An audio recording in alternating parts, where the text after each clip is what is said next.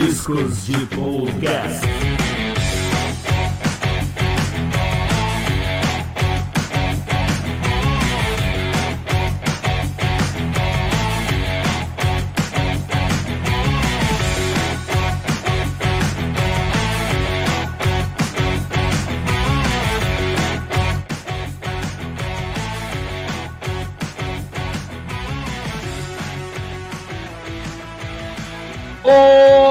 Gente! Esse é o Rabiscos de Podcast que está começando mais uma edição aqui, o podcast do grupo Rabiscos de História. E eu queria te convidar para seguir a gente lá no nosso Instagram, arroba Rabiscos de História, que de lá a gente te manda, distribui tudo da gente, né? YouTube, Facebook, os nossos podcasts, vai tudo ser distribuído pela nossa central do Instagram.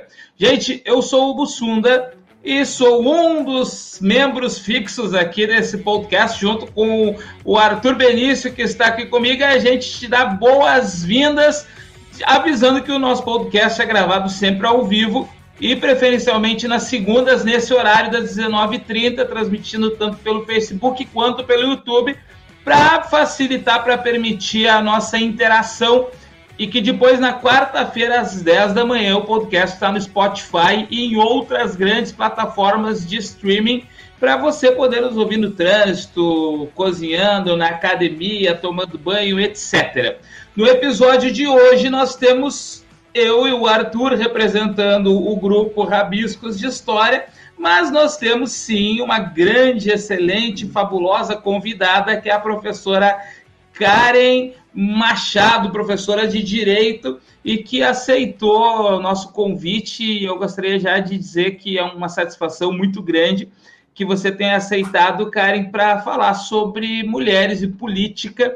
Afinal de contas, a Karen é uma mulher na política, né? Ou como a gente fala, construindo. E também, gente, a gente também precisa compreender, ampliar que a política não é só ser deputado, não é só ser vereador, presidente, né? Que a política se constrói através de vários movimentos. E por isso é muito bacana ter você aqui, Karen. Tudo bem? Como é que está você?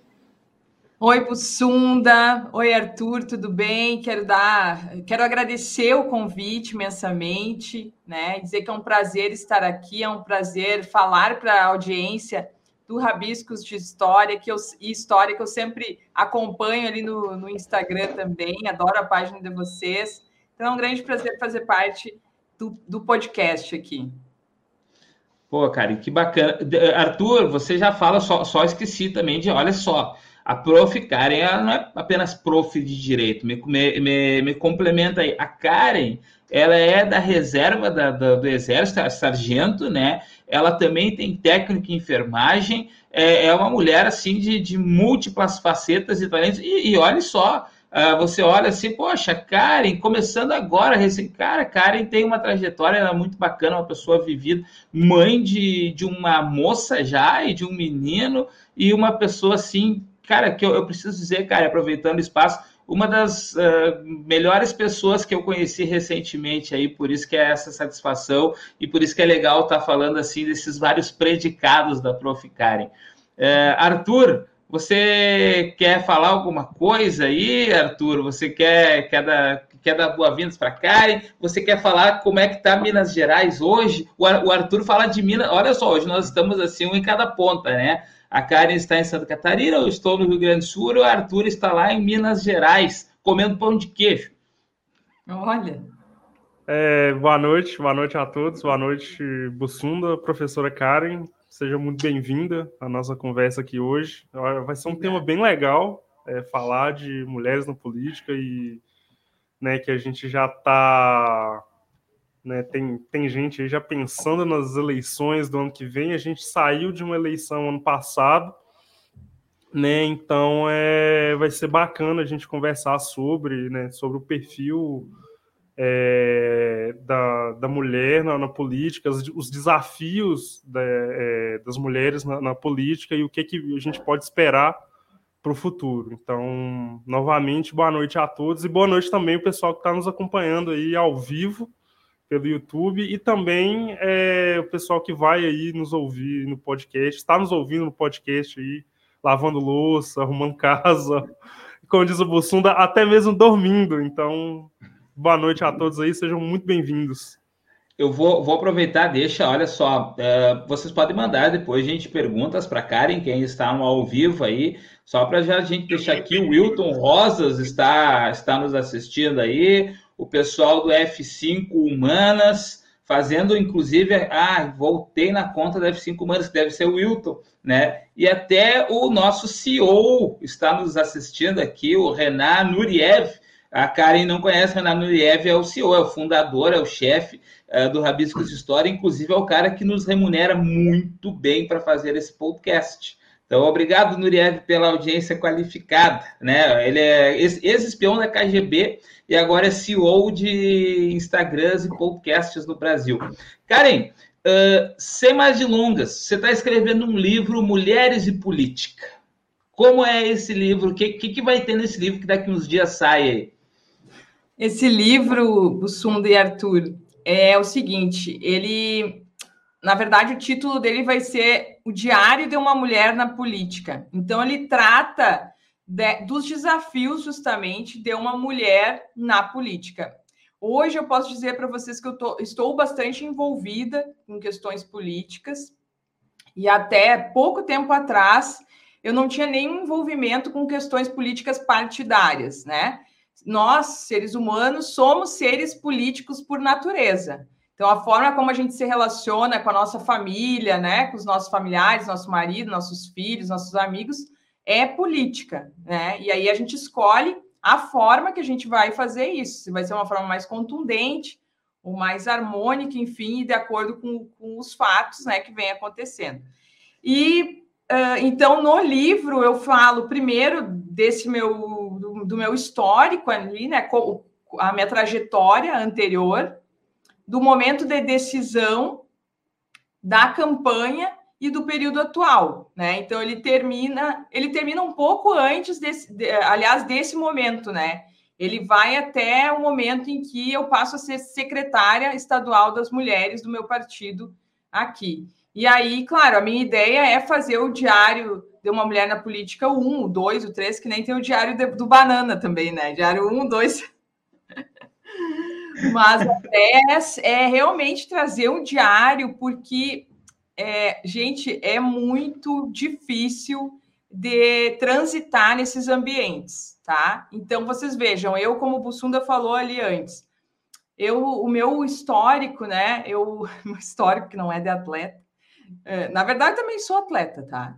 Na verdade, também, também tem um histórico assim de atleta, mas assim, ó, o meu histórico é o seguinte: eu me formei como técnica de enfermagem, tá?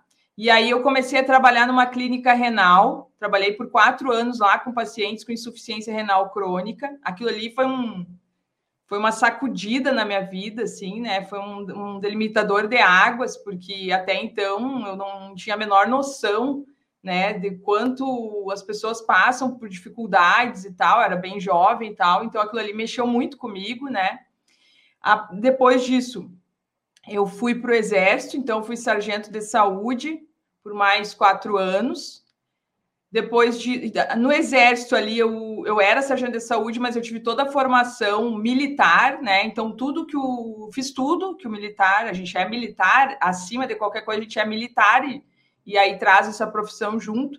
Então, fiz toda a parte da instrução, né, de, tanto teórica quanto prática, né, mexer com armamento, fuzil, pistola, ponto .50, que mais?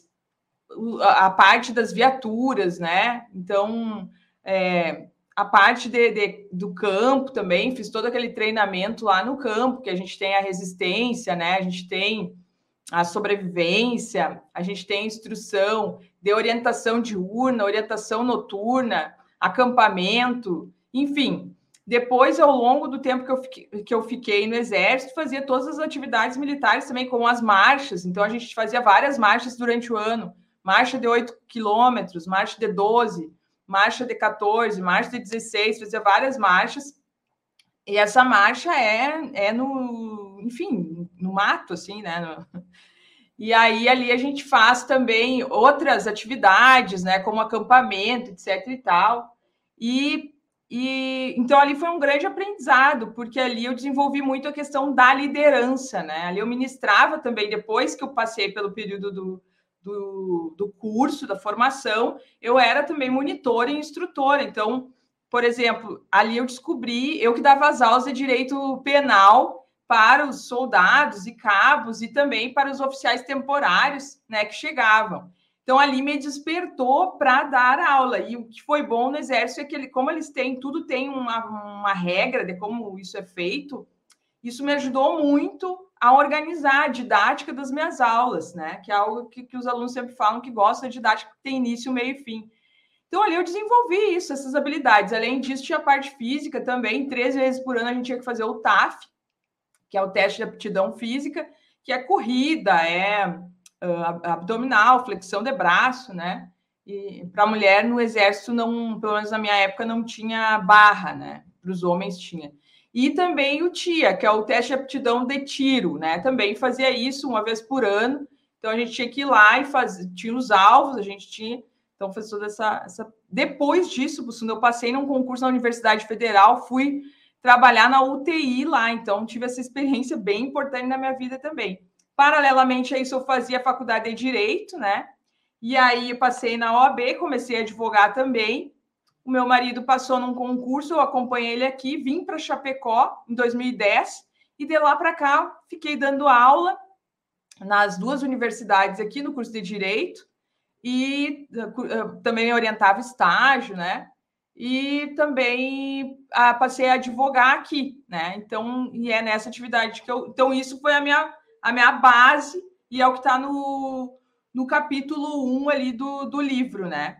Claro que aí vem os detalhes das histórias, do, né? Vocês pensem aí, é, contar a história do campo, né? A história da, quando comi um olho de um coelho lá, né? Enfim, uma série de histórias bem curiosas. Oh, você comeu olho de coelho, Karen? Gente, só, só por esse capítulo 1 já, já vou comprar o livro, cara. E eu quero que, que você já, já, já, quando lançar, me manda um inbox aí, avisa quando é que tá para pré-venda, que eu já vou, vou querer esse, esse, livro. Mas, Karen, olha só, eu estava aqui é, escutando a, tua experiência, a, tua, parte da tua caminhada, né, para chegar até aqui, isso é muito bacana é, ver que, que é, é, é uma construção né, que você vive até se tornar, como você falou, é, recentemente entrou para a política partidária e tal. É, ao mesmo tempo, é, tu deve, tu tem, cria toda uma, uma percepção de mundo e uma série de convicções para entender. As mulheres devem participar, se envolver cada vez mais, estar na política. E, e, é muito interessante que, é, casualmente, nesse final de semana, agora, o, o Talibã né, retoma o poder lá no Afeganistão. E, e uh, o Talibã ele tem um regime extremamente machista, misógino, né, que, é, que proibiu a educação das mulheres, que restringiu a participação das mulheres na política. E, e, saiu agora recentemente uma declaração daquela que até então era ministra da, da Educação do governo que caiu, o presidente né, do Afeganistão, no momento que o Talibã ocupa Cabul, ele acaba fugindo do país, né? E a ministra da Educação ela deu um, deu um depoimento em casa, nos corredores da casa, porque ela até não tenho notícias agora mais recentes, né? Possivelmente ela vai ser assassinada lá pelo regime do Talibã. Mas ela, é, olha, olha o que ela disse, Karen. Eu queria que a partir dessa fala você uh, pudesse continuar. Uh, ela fala o seguinte: uh, se eu posso deixar um conselho para todos, não entrem na política. Cara, primeiro que isso é muito assustador do ponto de vista de uma pessoa que não acreditou mais em instituições, justamente pelo que aconteceu lá.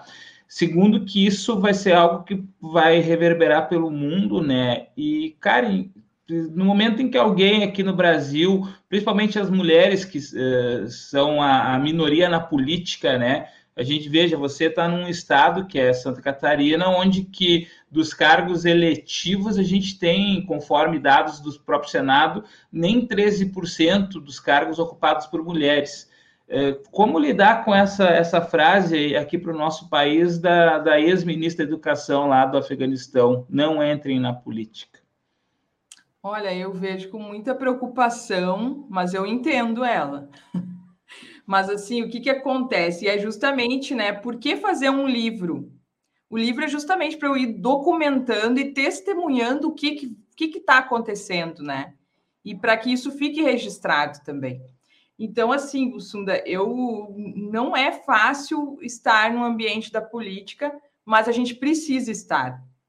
E assim, eu vou dizer para vocês, eu sempre tive muito medo de me de entrar nesse universo da política partidária. Aliás, eu via com muito preconceito também, eu, eu, porque desde pequeno o que eu ouvi dos meus pais era todo político é corrupto, corrupto não presta, por, uh, político é corrupto, não presta, só quer, né? Enfim, vocês já sabem esse discurso aí. Então, o que, que eu pensava? Eu não posso estar nesse lugar, porque esse lugar é lugar de gente corrupta. Só que não existe espaço vazio, então alguém ocupa esse espaço. E se a gente que tem uma conduta ética comprometida com a legislação, com a moral, né, com, enfim, com o cumprimento dos seus deveres, se a gente não participar, quem vai participar são justamente aquelas pessoas que não têm nenhum compromisso com isso, né? Então, é, a gente precisa, e isso que eu comecei a me questionar, porque aí, aí chega o capítulo 2 do livro, que é a decisão porque há muito tempo me convidavam para me candidatar. E eu não, eu disse, nunca, jamais vou me meter nisso aí. E aí, então, quem me convidou pela primeira vez foi o pai de uma colega, de uma aluna minha, né? Ele é do partido Rede. E aí eu, eu rejeitei o convite, e aí nesse ano novamente ele veio e ele falou assim: Karen, essa é a última semana se tu quiser te candidatar na, na próxima eleição. E aí, gente, eu me filiei no último dia, às 11 horas da noite, para poder me. Eu tomei a decisão no último dia. E, eu disse assim... e aí várias pessoas diziam. Pro... Eu sempre trazia muito posicionamento jurídico, né? Da... Até tô com a minha bonequinha aqui, ó, da... que segura a Constituição ali, como professora de direito constitucional, né? Eu sempre trouxe muita análise jurídica. E aí os alunos falavam, prof, por que tu não ter candidato e tal? Aí, como começou isso? E aí, quando surgiu esse governo que começou a fazer coisas que eu nem nos meus piores pesadelos eu podia imaginar, no que tange a legalidade e a Constituição, eu comecei a. Isso começou a entrar um conflito comigo enquanto professora de direito constitucional dentro da sala de aula como é que tu tem uma professora falando uma coisa e, uma autoridade pública de tamanha envergadura que faz o contrário? Então aquilo começou a. E aí eu comecei a pensar o que, que eu vou fazer, né? Como que eu vou lidar com essa situação? Porque eu passei por momentos muito difíceis mesmo. E aí eu pensei, eu, eu vou lidar com isso me candidatando. Então foi ali que eu decidi. Então, hoje eu só, eu só me candidatei no ano passado porque porque, enfim, como advogada, eu comecei a ver várias sentenças que eram decididas de uma maneira, serem decididas de outra. A postura do juiz dentro da audiência, que era uma, começa a mudar, os próprios colegas, advogados, enfim, várias coisas. E, eu, e aí eu comecei a me preocupar, porque, sim, que o histórico do Brasil é de corrupção política, isso ninguém tem dúvida, desde 1500, né? Quando as pessoas chegam aqui, tomam conta do, do Brasil, né, e, e, tiram os indígenas, né, o povo indígena do seu, do seu lugar, inclusive, né, e a partir dali se instala uma administração patrimonialista e corrupta, né, e aí, então, quanto a isso, não há dúvida, mas além da corrupção, a, a, lá em 2018 eu comecei a ver um sério risco de violação das nossas liberdades individuais, além da questão social, a questão das liberdades. E aí, a maneira que eu encontrei para lidar com isso foi me candidatando. Então, e aí eu tive aqui na cidade 1.202 votos. Eu foi um voo solo, né? Quem me apoiou a minha base foram pessoas apartidárias, né? Não teve nenhuma instituição e nem o partido mesmo, né? Porque eu era nova do partido, enfim, o partido tinha lá Claro que dava aquele, aquela, né? Mas a gente sabe como é que é, né? Então, a partir dali. E aí, a partir disso eu ganhei um, uma visibilidade aqui, tanto pelas pessoas, por várias pessoas na cidade e no estado também, né? Tanto que daí, em, seguida, as mulheres indicaram meu nome para ser a secretária estadual das mulheres do meu partido, que é o cargo que eu ocupo hoje dentro do partido, então dentro da executiva estadual. E aí começo a fazer um trabalho com as mulheres. Então, assim, o, como eu te falei, sobre a, a, a frase dela, eu, eu entendo ela, mas assim, ó, a gente não pode desistir. A gente está aqui num universo que é um universo de problemas, né? Onde tem humanidade, tem problemas. Vocês que lidam com a história sabem muito melhor do que eu isso, né? E, e enfim, os problemas mudam, né? E às vezes se repetem também. A nossa sociedade ela é cíclica, né? E a gente não pode assim se entregar, digamos assim, né? Como que a gente consegue se manter firme? Se a gente andar juntos e juntas, né? E também, para quem quiser. Então a gente precisa encontrar forças. Claro que tem aqueles dias que a gente cansa, que a gente, né?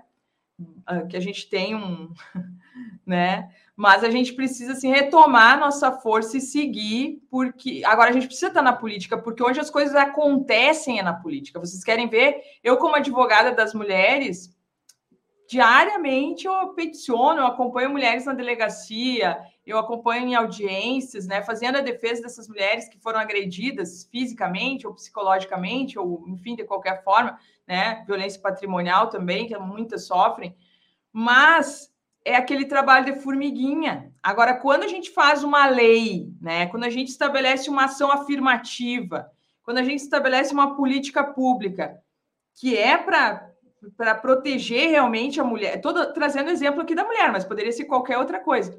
Aí sim a gente combate verdadeiramente a violência contra a mulher. Então, para mim, a gente tem que estar tá na política e tem que ter mais gente boa na política. Tem que ter, tem muita gente boa também, né? Não posso ser injusta aqui, mas assim, a gente, o, a gente olha, faz um raio-x do Congresso Nacional e a gente vê qual que é o extrato que a gente tem de político lá, que não é um político que representa a maioria do povo brasileiro. Então, a gente precisa ter mais representatividade do povo brasileiro. Então, não é nem no sentido assim de, né, de ser, de ser bom ou não ser bom, mas, enfim, de re, representar realmente o povo brasileiro, porque, ao meu ver, hoje não é o que acontece. É. Karen, deixa, eh, nessa, nessa trajetória agora recente de, de candidata, uh, é, a gente vive num país que ele é machista, que a gente olha para os dados, né, o mapa da violência, tudo mais contra a mulher, essa própria questão que, que a gente levanta aí, em nenhum estado a mulher tem 50% de representatividade, etc. Na, na, verdade, na maioria, menos de 20%. Mas tu, tu sentiu esse machismo que é estrutural Uh, na, durante a campanha, tu, tu, sentiu muito preconceito por ser uma mulher candidata. Eu sei que o teu partido, né, e as pessoas que te apoiam são pessoas do campo progressista, aonde tem menos, talvez, essa, essa, essa percepção uh, negativa, né, e tem sim uma visão mais inclusiva. Mas uh, durante a tua campanha em si, tu percebeu isso, notou, chegou a sentir na pele essa questão de te, temos que tirar essa mulher, onde é que se viu lugar de mulher, como diziam já na época que o Getúlio instituiu a, a, a, o voto feminino, né? Que lugar de mulher era em casa, não era votando. Tu sente muito isso ainda hoje? Com certeza, Bussunda. Com certeza, às vezes não é explícito, né? Até porque eu sou uma mulher que eu tenho uma postura bastante firme, segura, e isso muitas vezes intimida, né? Ações assim mais mais machistas mesmo, explícitas, mas nas entrelinhas e nas atitudes, com certeza isso é muito presente. Então, por exemplo, assim, na maioria das reuniões que eu frequentei até hoje, as mulheres, ó, a última, vou falar a última para vocês. A última tinha 14 homens e três mulheres tá? Então, por aí já começa porque a mulher não se sente à vontade para falar nesse ambiente, né? E, e aí, e a questão do machismo, ele é estrutural, como tu bem falou. Então, assim, mesmo que a pessoa seja de um campo mais progressista, ela tá. Eu sou mulher, também às vezes a gente reproduz isso. Então, assim, é, é, a sociedade que é machista, independentemente de qual setor, qual órgão, qual partido. Então, é algo que faz parte da sociedade. Então, com certeza, eu senti isso sim, mas comigo, por exemplo, eu nunca, ti, eu nunca fui atacada na, durante a campanha, né? É que era algo que eu temia. Vou confessar para vocês, porque existe muita fake news, existe muito muita gente covarde, né, que usa formas totalmente antiéticas, né, de, de, de, fazer a política, né, entre aspas. Mas nunca sofri nenhum ataque. Eu tenho várias colegas candidatas que durante sua campanha foram atacadas nas redes, nas reuniões, invadidas as reuniões. Então, assim, eu não tive isso, uh, sei lá, por sorte ou pela, pela forma também que, talvez por por ser uma pessoa nova na política também, né? Então pode ser isso também, né? E, e também eu sempre procuro cuidar, assim, né? A gente tem que ter cuidado da maneira que a gente. Mas, enfim, existe esse machismo sim, Bussunda, na, no dia a dia. E, Karen, e, e assim, ó, a, a, a gente sabe que eu, eu penso que, de qualquer modo, qualquer mulher que vá ser eleita, qualquer mulher que vá ser colocada em algum cargo representativo, já é uma conquista para as mulheres, por óbvio. Eu, até penso mais, na minha visão, uma conquista para a sociedade. Quanto mais inclusiva for a política, né, em todas a, a em toda a diversidade social ela possa ser representada dentro da política, é melhor para toda a sociedade. Mas uh, o, dentro desse sentido, a gente percebe assim que, por exemplo, tem um número X de mulheres que elas são eleitas, mas elas não são mulheres favoráveis às mulheres, né? Se é que você me entende. Pega aí, Santa Catarina tem a Campagnolo, que ela tem um discurso extremamente é, baseado em, em, preconceitos contra as próprias mulheres, né? Como, como, lidar com isso? Você acha que já é, mesmo assim, é uma conquista para as mulheres ela ou, ou, ou eu, eu penso que pode ser porque os números pelo menos mostram, ó, as mulheres têm que participar, etc. Mas como que tu enxerga isso? Não, eu enxergo ela como um anti-exemplo de mulher, sabe? Eu, eu, vejo com muita tristeza essas pessoas estarem num cargo tão importante que poderia deixar um legado histórico gigantesco, né? E honrado. E ao invés disso, elas estão maculando né, essa, essa trajetória delas aí, porque, na verdade, embarcaram numa onda ali, que veio aquela onda, né? E elas aproveitaram isso. E, enfim, é, cada um tem, a sua, tem, tem as suas escolhas, os seus princípios, né? Por exemplo, ah, eu quero me eleger um dia, eu quero, mas não é a qualquer custo ou a qualquer preço. Né? Então, por exemplo, hoje ainda eu comentei, quando eu falei com uma pessoa, olha, eu, eu tenho muito orgulho dos meus 1.202 votos serem todos limpos. Eu fui a, a, terceira do meu partido no estado com maior quantidade de votos, né? Aqui na cidade, aqui fica, o nosso partido precisava de coeficiente partidário 4.900 votos, mais ou menos. E a que ficou em primeiro lugar que, que é vereadora hoje. Eu sou vereadora suplente, né? Primeira suplente. Ela que foi eleita vereadora, ela fez 1.500, ela vem de dois mandatos já. E ela também, então já tem uma, uma experiência, né? Está fazendo um mandato incrível também. É uma baita vereadora, mas no sentido de que ela, com toda a trajetória dela, ela fez 300 votos a mais que eu. Então, eu tive um desempenho né? Inclusive, ela me parabenizou, disse: Nossa, Karen, que alegria, né? Como tu foi bem e tal. E, enfim, é, agora não é a qualquer custo. E, e, nesse sentido, eu digo: tem muita gente boa, tem muita gente honesta, né? Porque se 1.202 pessoas votarem em mim simplesmente porque por acreditar no meu nome, sem pedir nada em troca, né? Então é porque existe muita gente boa e muita gente honesta também. Né? Uh, então, Agora, esse exemplo dessas mulheres que tu traz, que ganham, que chegam lá e que, e que exercem um mandato contrário à pauta das mulheres, é, é, é algo assim, para mim é uma perda, é, um, é uma lástima, é uma, é uma tragédia, porque elas não têm consciência, né? Inclusive, elas estão ali graças a lutas de muitas mulheres antecessoras a ela. Então, é uma falta de consciência, é uma falta de gratidão, é uma falta de espírito de corpo, de conexão com, com, com a natureza, né? Enfim, que é algo muito forte para as mulheres, né? A natureza ela é feminina. E isso não quer dizer que a gente é contra o homem, né? O que a gente busca é a igualdade. Inclusive, eu tenho muitos homens que me apoiam nessa pauta, nessa luta e que me ajudam. Então, que não é algo que a gente queira uh, ficar, ter superioridade ao homem, né? Isso é importante, porque às vezes as pessoas também confundem isso.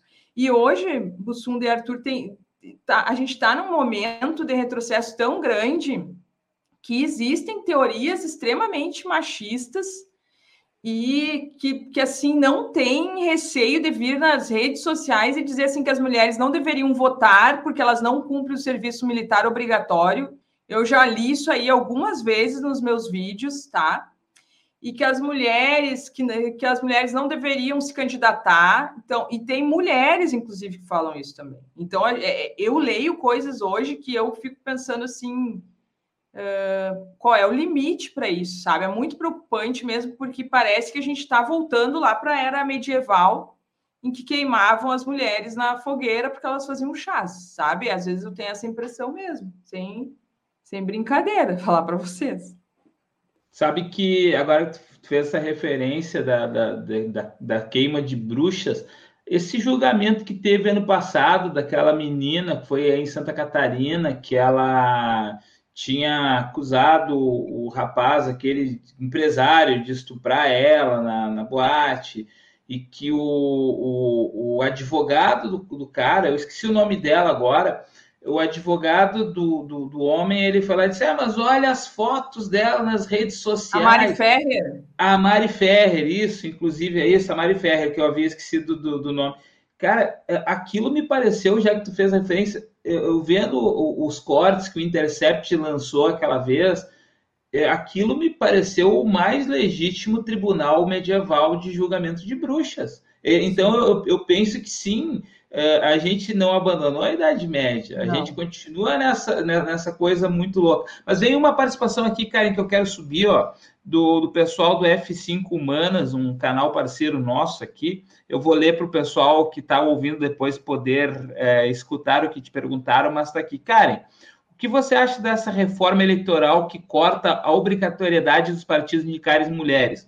Uma conquista recente, mas que diante do atual cenário pode deixar de existir. É, assim, a gente tem algumas várias questões, né, que estão aí em discussão, tem a questão do distritão também, que também é prejudicial para as mulheres, mas eu vejo isso como algo, um retrocesso também. A gente está num momento de retrocesso dos direitos sociais, dos direitos humanos, né? E essa questão também é um retrocesso, e eu digo para vocês o porquê. Se a gente observar os estados que tiveram maior desempenho no combate à Covid, muitos deles eram, são administrados por mulheres. Né? Então a gente percebe que a mulher tem uma forma de fazer política que é diferente, mas que tem um bom desempenho. É, por outro lado, aqui no Brasil, a representatividade da mulher é ínfima. Então, nós somos mais de 50% da população, mas não temos nem né, no, no Congresso, na Câmara, no Congresso, 15%, em torno de 15% de representatividade das mulheres. Aqui em Santa Catarina, para vocês terem noção, a gente tem implantado aqui a ALESC, Assembleia Legislativa, desde 1891. E de lá para cá, a gente teve apenas, foi 13 ou 14, 13 ou 14 mulheres que foram eleitas. Depois tivemos mais quatro suplentes que, que exerceram também. Mas eleitas foram 13 ou 14, agora não, não lembro exatamente o número. Mas vejam, desde 1891, 14 mulheres eleitas, né? Na Assembleia, nenhuma mulher presidiu. No que tange ao Tribunal da Justiça, que a gente fala do Poder Judiciário, de 54 presidentes, apenas uma mulher, tá? Então, aqui, Chapecó, na nossa Câmara, até a última eleição, tinha, tínhamos duas vereadoras, agora foi para quatro, mas são 21 cadeiras, então é muito baixo esse número. Então, com certeza, a gente precisa sim de uma política, uma política pública, né, que venha a garantir. A, aliás, no México, eles votaram lá pela paridade das mulheres no cargo, porque aqui o que a gente tem é 30% para concorrer, e não é de mulheres, é de gênero, tá? Então, claro, como sempre são as mulheres que não ocupam, aí acaba acontecendo isso. Então, hoje a gente tem verba para mulher, a gente tem essa cota, né, que, que é para concorrer, que incentiva um pouco as mulheres, mas eu, eu, eu vislumbro para o nosso país que a gente tem a paridade. Se a gente tem 20 cadeiras, 10 têm que ser ocupadas por homens e 10 por mulheres. Né? Porque a nossa população é, é mais ou menos né, meio a meio. Então, sim, eu vejo isso como um grande perigo, como um grande retrocesso, e eu vejo que as soluções que a gente precisa para o nosso país, para os vários problemas que tem, passa necessariamente também pelas mulheres que ainda não estão representadas lá. Então, a gente precisa de mulheres legislando, a gente precisa, assim como a gente precisa de mulheres julgando, assim como a gente precisa de mulheres também nas prefeituras, né, nos governos e também como presidentas da República, né? Por que não? Eu acho que. Uh, desculpa, Arthur. O Arthur tinha aberto ali o microfone para falar e eu me atravessei aqui. É, eu acho que realmente isso é muito interessante né, do campo da, da democracia, porque a gente, a gente, às vezes não, não, a gente pega a palavra democracia de forma muito mecânica e, e chega a, a, falar coisas que o nosso o presidente atual um dia falou que a democracia é que a minoria se curve à maioria. E, gente, democracia é, é a participação e inclusão de todos, né? Então, que, que a gente pudesse observar que existem as mulheres, existe isso que a gente chama dos grupos minorizados, que vê, as mulheres são a maioria no Brasil, né? Mas é, elas são minorizadas no discurso, é um discurso anti-mulher, assim como é um discurso anti-negros, um discurso anti-LGBTQIA+, uh, anti-indígenas, anti as populações chamadas minorizadas, que somadas elas uh, são a imensa maioria, na verdade, né? Só que uh, não, a, a, gente precisa ter um, um, uma, toda uma questão de conscientização da, das para as mulheres, para as populações LGBTs, os negros, os indígenas, etc., etc., que, poxa, é, é, o, o Renan colocou antes, é, baseado numa, numa fala da Karen, aqui ele colocou a lanchete, ó, quando a Karen falava que o poder está aí, alguém tem que ocupar, né? Que não existe vácuo de poder, que existe o poder, que existem os cargos, e logo alguém tem que ocupar aquele espaço, que seja alguém com boas intenções. Mas mais do que boas intenções, porque agora me lembrei, de boas intenções, Renan, o inferno está cheio, né? Lembrei disso agora, lendo. É, eu acho que é, mais do que isso, a gente precisa, sim, que, por exemplo, pegando o caso específico das mulheres, cara, como é que eu, Bussunda, homem, hétero, né, vou opinar sobre aborto? Né? Como é que eu vou opinar? Uh, um, Recentemente foi, foi, foi possibilitado que a, a, a, TPM, em alguns casos extremos, ela seja considerado uh, equivalente a, a, um, a, um, caso de, de doença para faltar trabalho, né?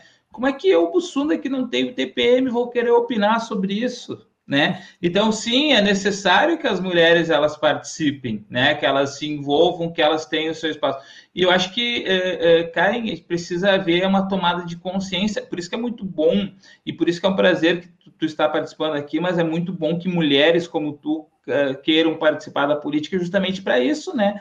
Para que as outras mulheres pensem, poxa vida, né? Eu, que, eu quero ser a Karen, né? Eu quero ser a, a, a pessoa que fala, que busca espaço, que debate e que, que enfrenta, enfrenta no sentido bom o homem, né? Não, não é um enfrentamento, a gente não está falando aqui de luta de gêneros, né? É como a Karen falou, não é que as mulheres querem tomar o poder dos homens, as mulheres querem ter o mesmo poder que historicamente os homens têm, assim como as populações uh, LGBT querem ter o mesmo poder que os heterossexuais têm, assim como os negros querem o mesmo poder, devem querer ter o mesmo poder que os brancos têm. Então, acho que é, é isso que é importante, né, Karen, que as pessoas se, se atentem, se deem conta, que a democracia ela se torna ampla quando ela realmente ela é participativa e representativa.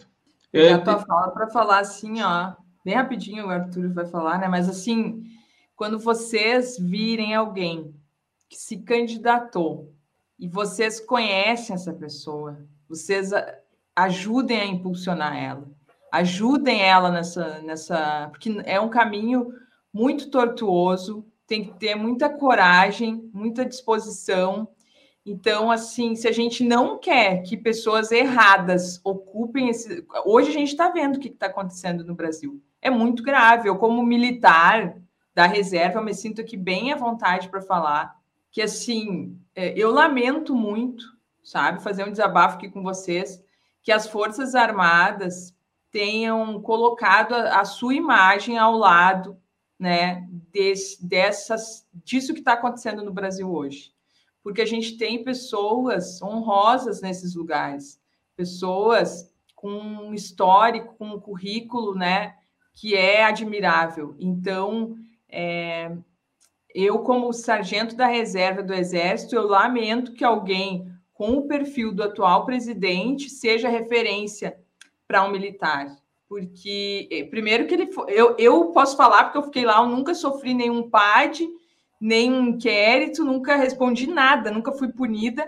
Ele foi preso, ele foi considerado culpado por três coronéis de uma banca lá que julgou ele, né? Inclusive trazendo ali vários elementos de que ele de que ele falava em verdades o tempo inteiro. Então, é, isso, então, se a gente não quer que esse tipo de personalidade ocupe espaços tão importantes, quando surgir alguém que realmente, claro, ninguém é perfeito, não existe herói, não existe né, perfeição. Qualquer, se a minha mãe for presidenta, eu vou ter críticas a ela, mas enfim, quando a gente vê alguém que está com boa disposição e que tem condições, apoiem, incentivem e ajudem, porque senão vai acontecer o que está acontecendo hoje no Brasil, que a gente, pessoas né, em todo o Brasil aí, machistas, misóginas, sexistas, que, que ocupam esses espaços e que acabam colocando em detrimento coisas que a gente levou tanto tempo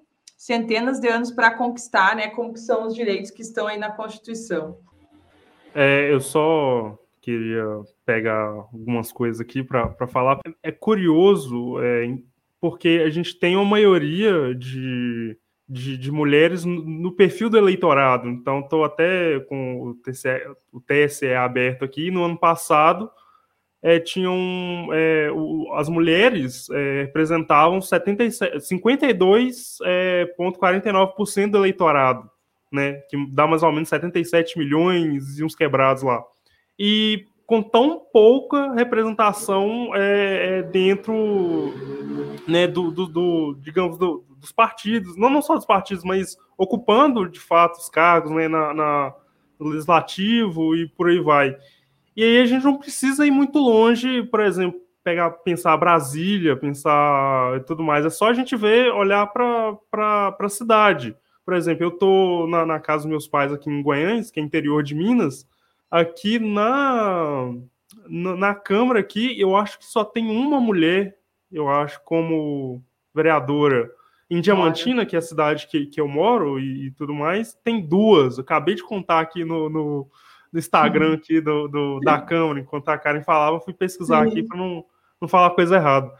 E aí eu hoje, né, como o Bussunda sabe, eu preparo para o podcast, né, é, piada recorrente aí, mas eu tava até vendo um... um o Arthur, Karen, o Arthur, ele, ele é o, o, membro do Rabiscos de História que mais estuda para o podcast, e eu sou o que menos estuda. Tá. Só, só que o, o, Arthur aí fica com aquele monte de informações e dados e conhecimentos e eu fico falando. Eu sou sem informação nenhuma. e, aí eu tava assistindo um, um, TEDx da, acho que é Mônica Sodré, ela falando os três motivos de das mulheres não, não de não terem representação feminina no, no na política, e ela é interessante que ela fala que os, essas razões são é, a tabela periódica, a, a NASA e a, e a Cleo Pires e a Adele. Por quê? Na, na, ela pega o caso da tabela periódica. A gente estuda vestibular lá com a tabela periódica, não sei o que, os gases mais eletronegativos. Mas a gente não aprende, por exemplo, o, o, funcionamento do voto representativo, por exemplo. Não, não aprende como que funciona de fato a política e tudo mais. Aí a, ela fala da NASA porque ninguém quer ser astronauta porque ninguém tem a referência de astronauta. Então, quando você vai para o campo da política, você tem menos ainda, no, no sentido de, de, mulheres. Ela pega questão, ela pega até uma experiência própria dela de perguntar isso para é, alunos, alunos é, dela numa escola de periferia. E aí, quem levantava, quando ela perguntava sobre quem é, se interessava a concorrer a um cargo público, né, de, vereador, alguma coisa assim, dentro da política, Aí só os meninos levantavam a mão, as meninas não falavam nada, então é por causa disso tal. E a questão da, da Adele e da, da Cleo Pires, que ano passado, né, a Adele, ela é, postou fotos e ela tava, e a galera comentou que ela tava muito magra, que tava doente, não sei o quê, usando droga, porque tava muito magra e tal. E a Cleo Pires foi o contrário, né, a galera apontando porque ela tava gorda, que não sei o quê. E aí ela fala que essa, esse conjunto de fatores né, é, acaba não sendo favorável para as mulheres irem para a política, né? E é, é, muito problemático isso, né? O Bussunda já, já até falou aí sobre que né, tem questões que é, são referentes às mulheres e quem está votando são os homens. Então, pô, a conta não bate. Como assim? A conta não bate. Então, acho que deve haver essa essa essa, digamos, não é perseguição a palavra, mas sabe, ir atrás mesmo de, de, de colocar as mulheres nesse espaço de poder e, e colocar também, fazer elas participarem né, das discussões, né, até porque a, participação delas é recente na história do Brasil, né, a Sim. Constituição de 34 permitiu o voto. Isso. Né, então é, é preciso que, e ainda hoje a gente vê uma participação mínima, então deve haver mais, mais mulheres, né? Tanto a nível né, municipal quanto federal e por aí vai. É, nesse só, sentido. Só, só fazendo uma observação dentro do que o Arthur estava falando, né? A de xingar tal mulher como muito magra, tal mulher como acima do peso, né? Que é a Cleo Pires, que agora mudou para Cleo, Arthur. Tem que atualizar, é só Cleo agora. Cleo Pires não é mais Pires, só Cleo. É, e aí, seguinte, ó. O, Veja na última, no último processo eleitoral é, que, por exemplo, ocorreu essa, essa briga muito forte entre o bolsonarismo e o PT. É, olha só a quantidade de, de, fake news que se fez sobre a Manuela, que era vice, e a quantidade de fotos, quando fizeram aquelas fotos da Manuela com tatuagens, uhum. uh, com, com, drogada, não sei o quê. Uhum. E, e, e veja bem, não, eu não lembro de fotos do Fernando Haddad uh, manipuladas para ele parecer todo cheio de tatuagens. E tatuagem também não é um problema, né? Mas eu estou falando que eles fizeram isso justamente para fazer algo pejorativo, para demonizar aquela mulher, para dizer que ela a, a, drogada, abortista, não sei o que, não sei o que, mas ela era, era pensada como tal. veja como ainda na nossa sociedade é tão fácil uh, jogar pedra na mulher e não no homem, como nas bruxas medievais que a Karen estava uh, fazendo a referência antes. É que também tem muita mulher, pegando a linha do que vocês estão falando, que prefere servir de apoio para um outro homem do que dividir um palco com outra mulher. Então, ainda tem também isso. Né? Por que, que a gente tem a maioria de eleitoras mulheres e por que, que os homens estão ganhando? Porque é, é, tudo faz parte do machismo estrutural que o Bussunda falou bem no início, né? Porque muitas mulheres não se sentem encorajadas a tomar uma decisão por conta própria, elas fazem aquilo que o marido orienta elas a fazer. Então, assim, eu como advogada já vi várias vezes, gente, tipo, eu tô dentro da sala de audiência com uma mulher e, e aí ela aí tem uma, uma trabalhista, tá? Aí vem uma proposta de acordo. A empresa faz uma proposta, ela levanta, pede para levantar e ir lá fora falar com o marido para ver se o marido concorda ou não. Isso aí já me aconteceu várias vezes. Hoje, dentro do partido, eu vejo muitos lugares tem mulheres que são filiadas porque o marido disse, ó, vai lá e ter filia, entendeu? Então, isso é uma realidade também. Ah, vai lá e vota em fulano, ela vai lá e vai votar em fulano. Então, é aquela coisa assim, ó, o passarinho que vive preso acha que voar é uma doença né? Então tem muitas mulheres que não têm não têm a consciência, não são seres autônomos, né? Não são seres independentes. Às vezes tem a questão da dependência emocional, outras vezes a questão da dependência econômica, outras vezes as duas, né? Então é uma série de, de coisas que vai tornando, uh, que vai trazendo a, a, patologia da sociedade. E aí é tão importante as cotas, né? Porque as pessoas falam mal, às vezes eu vejo críticas às cotas, mas que bom se o nosso país se não precisasse de cotas. Eu ia ser a primeira a ficar feliz. Mas por que, que é importante ter cotas? Porque a cota obriga né, a corrigir aquela situação. Então, assim, quando a gente não tem mulheres lá e mais da metade são mulheres, opa, tem um problema. Então, como é que a gente resolve isso? Pega uma lei e obriga a ter tantos cargos lá ocupados por mulheres. Tem que fazer isso. Entendeu? Porque se não fizer isso, a mulher, ela, eu tô falando, ó, eu falo por mim, gente, eu sempre fui uma mulher assim, ó, super, né, ativa, super proativa. Eu nunca me enxergava num lugar desses. Eu achava que esse não era um lugar para mim. Hoje eu já penso diferente. E eu vou dizer para vocês, eu vou ficar feliz assim, ó. Eu já tenho várias pessoas que vieram se filiar porque por minha causa, sabe? E que mulheres que talvez nunca iam se candidatar e hoje já estão pensando em se candidatar. Então, talvez isso que eu estou fazendo não seja, talvez eu nem seja, né? Talvez eu esteja abrindo caminho para outras pessoas, né, que vão chegar lá. Então, eu, eu acho que isso é importante, assim. E a cota, ela tem essa função de uh, fazer com que haja essa representatividade. A função da cota, seja racial, seja para mulheres na política, seja para pessoas com deficiência, seja para a comunidade LGBT, é para dar representatividade para essas pessoas. Agora, claro, hoje está muito difícil lidar com isso, porque hoje a gente tem que reafirmar direitos básicos, como uma vacina, que é algo que o Brasil sempre foi um exemplo, modelo de país que aplicava vacina. Então, hoje a gente tem que ficar gastando energia para falar que precisa de vacina, a gente tem que gastar energia para dizer que voto impresso é uma coisa arcaica que é muito mais fácil de, de, de haver uma corrupção, né, uma fraude num voto impresso que num voto eletrônico.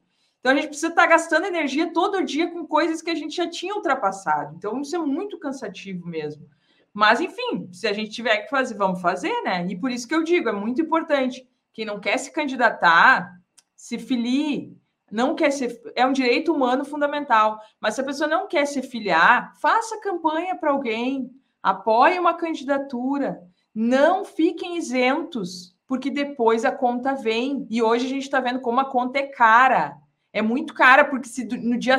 Quem garante para vocês que no dia 7 de setembro a gente não vai ter uma situação aqui no Brasil que não sei nem se a gente vai poder votar no ano que vem.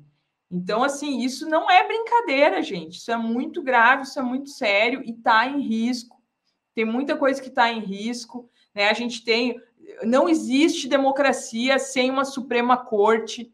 E hoje o STF está sendo atacado cotidianamente porque é o tribunal que julga o presidente em caso de crime comum, né? Ah, Karen, tu adora os 11 ministros? Não, tem várias críticas a várias decisões, a vários ministros. Agora, eu quero fechar o STF? Óbvio que não. Assim como eu não quero fechar o executivo e como eu não quero fechar o Congresso. Lá no Congresso Nacional, para mim, a, ma a maioria lá são de pessoas que não deveriam estar lá. Mas eu não quero fechar, né? Então, a gente não existe democracia sem a tripartição de poderes.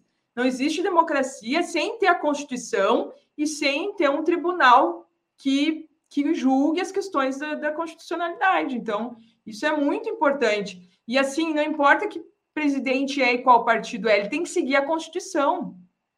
E a nossa Constituição ela determina que o Brasil é um Estado social democrático. E ontem ainda eu li algum seguidor do presidente falando que a nossa Constituição é uma Constituição comunista, para vocês verem o nível de, de ignorância a nossa Constituição tem no artigo 1 que é o artigo, né, um dos mais importantes, ele tem cinco fundamentos, e um deles é justamente a liberdade econômica, né? O Brasil tem no artigo 5 no caput do artigo 5 que é o artigo coração do, dos direitos fundamentais, o direito à propriedade como um direito humano fundamental. E no artigo 170, a gente tem lá, quando trata da ordem econômica e financeira, que fala da liberdade econômica. Então, falar que a nossa Constituição é comunista, dá licença, né, gente? Isso, assim, para uma professora de direito constitucional, é, é muito grave, sabe? Porque é uma coisa assim, a pessoa sai falando ao Léo uma, uma, uma grande asneira, não tem outra coisa para dizer, tá?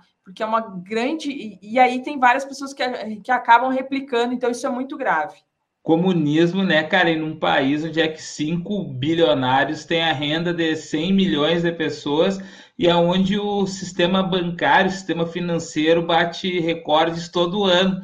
Que comunismo é esse aí que a gente está vivendo? É, é, é, é, a gente cai numa, numa simplificação de discurso e num discurso de, de papagaio que é muito Sim. complicado, né? Inclusive, gente, eu quero já convidar, a gente já está perto do fim, tá, Karim? Infelizmente, ah. passa rápido esse tempo.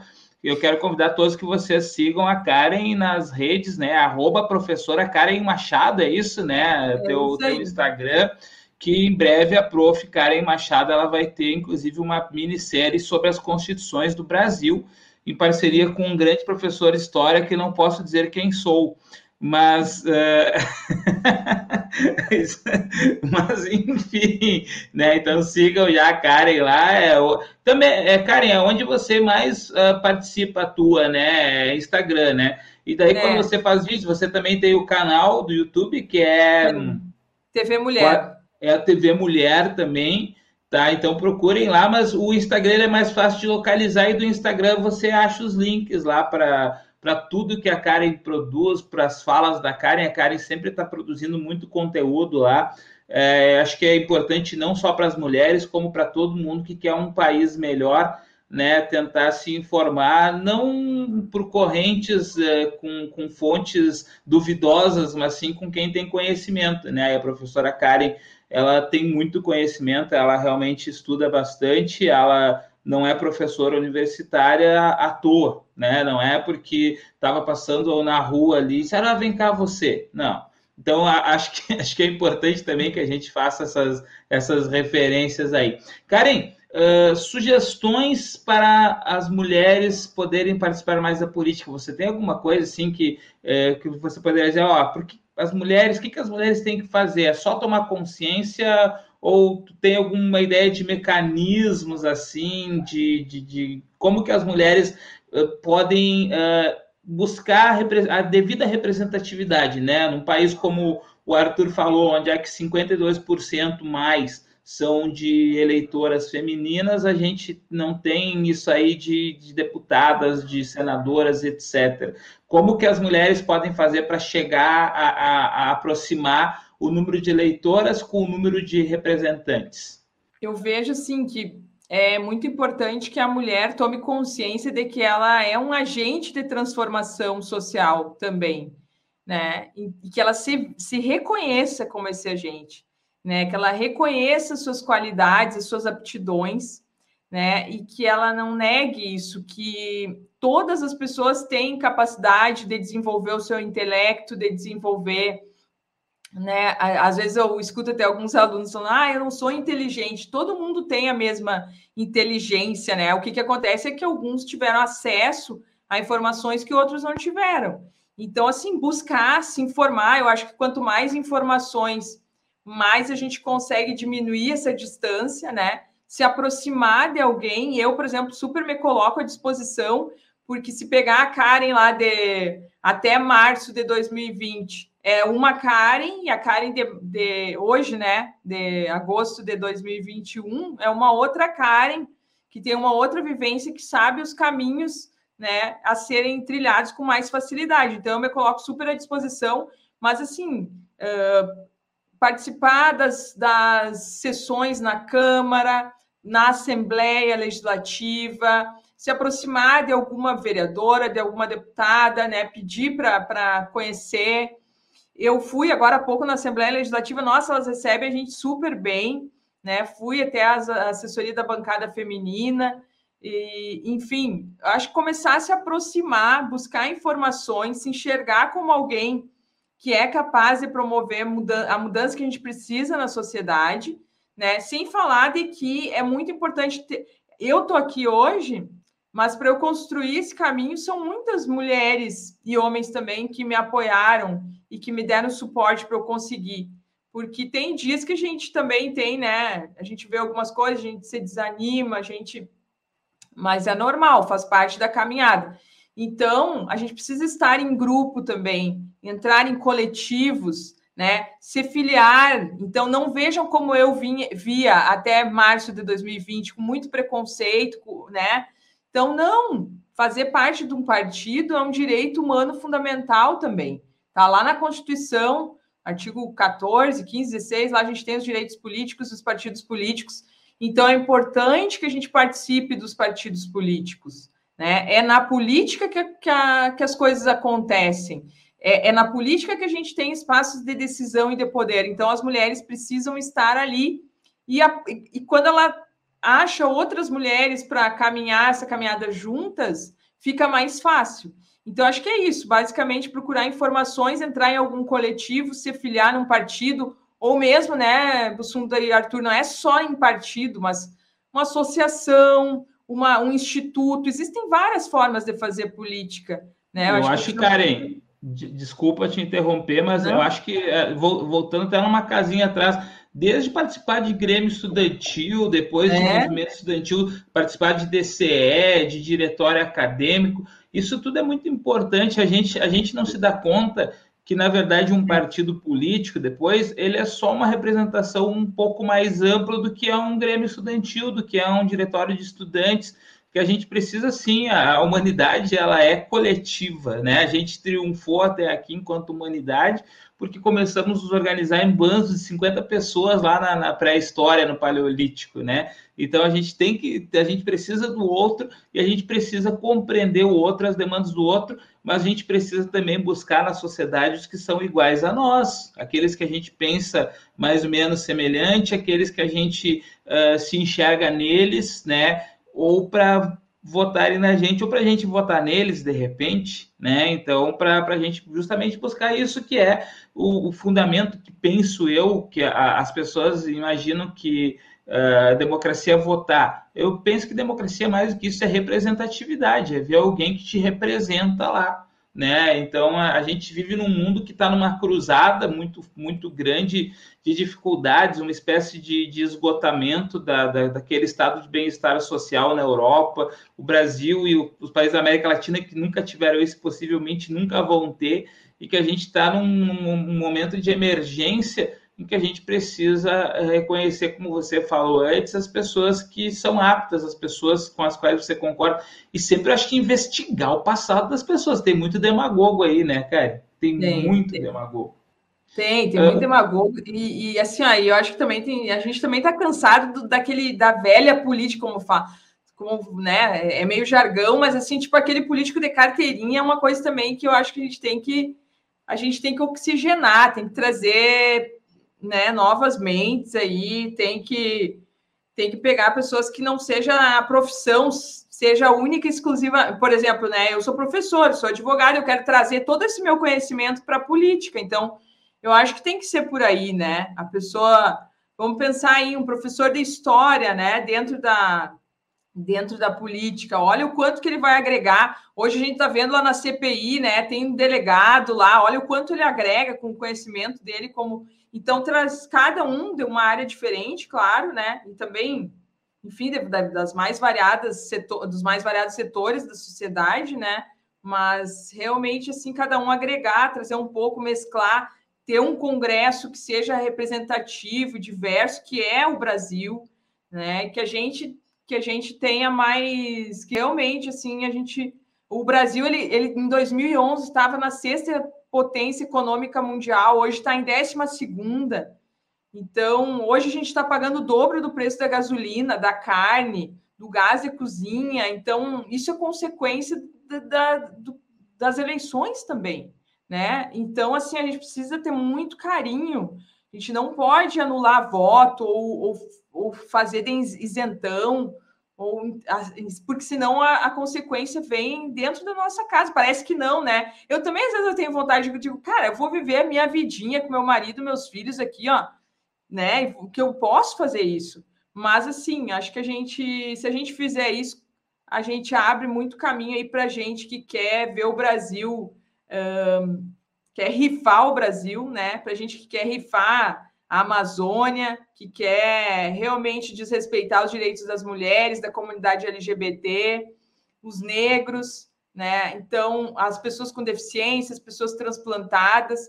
Então, a gente não pode permitir que isso aconteça. O nosso país deu vários passos à frente, né? Agora deu alguns para trás, mas eu tenho fé e esperança que esse momento vai servir de um grande aprendizado que, num futuro breve, a gente vai conseguir reverter pelo menos um pouco dessa situação e buscar caminhos melhores e não repetir esse grande erro que o nosso país cometeu e que vai ficar nos livros da história e que às vezes só depois que passa mesmo que a gente vê o grande caos, né? Às vezes as pessoas têm dificuldade de enxergar no momento que está acontecendo, mas eu acredito que num futuro breve a gente vai, isso vai ficar nos livros, mas a gente vai conseguir superar e sair dessa melhor individualmente e como país.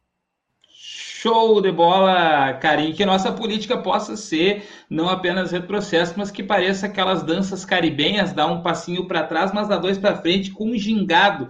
E eu já queria anunciar aqui meu voto aberto para as próximas eleições. Karen Machado, senadora, Arthur Benício, deputado federal, e esse é esse é o grupo que eu voto, né? E eu farei campanha para ambos. A Karen já fez um belo, lindo discurso inclusivo, participativo, e acho que não é só um discurso, é uma prática da Karen, pelo que eu conheço. E o Arthur agora vai fazer seu discurso de, de despedida do nosso podcast de hoje e de lançamento da campanha dele para as próximas eleições. Arthur!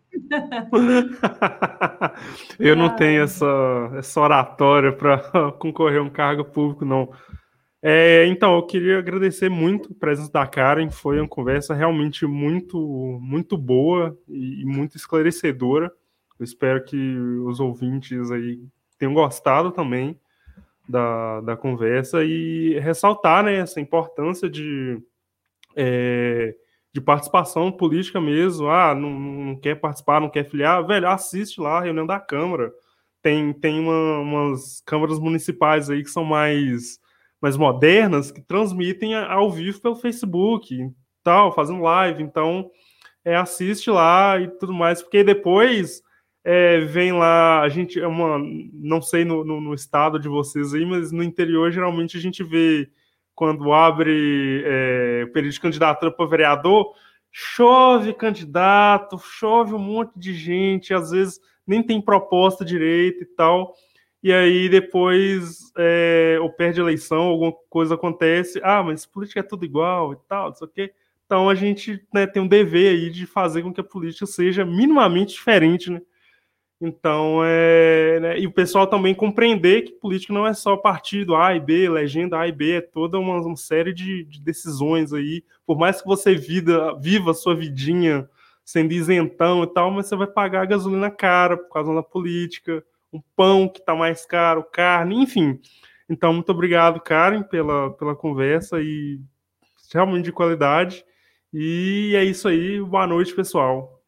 Valeu, Karen. Obrigadão aí. E quando você lançar o livro, você já está convidada previamente para participar aqui, até porque nós vamos falar sobre comer uh, olho de coelho, acho que é isso.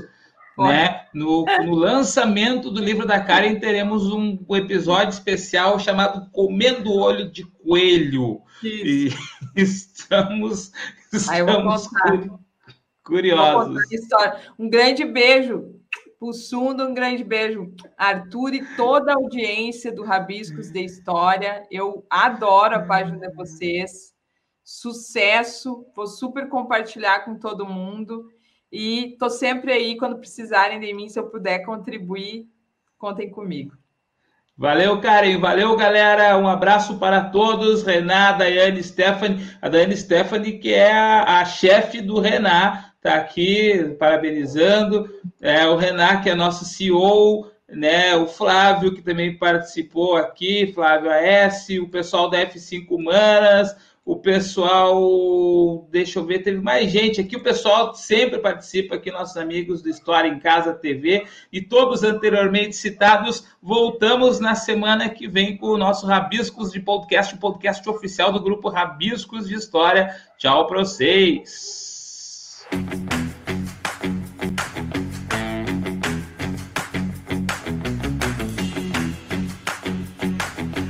Rabiscos de Podcast.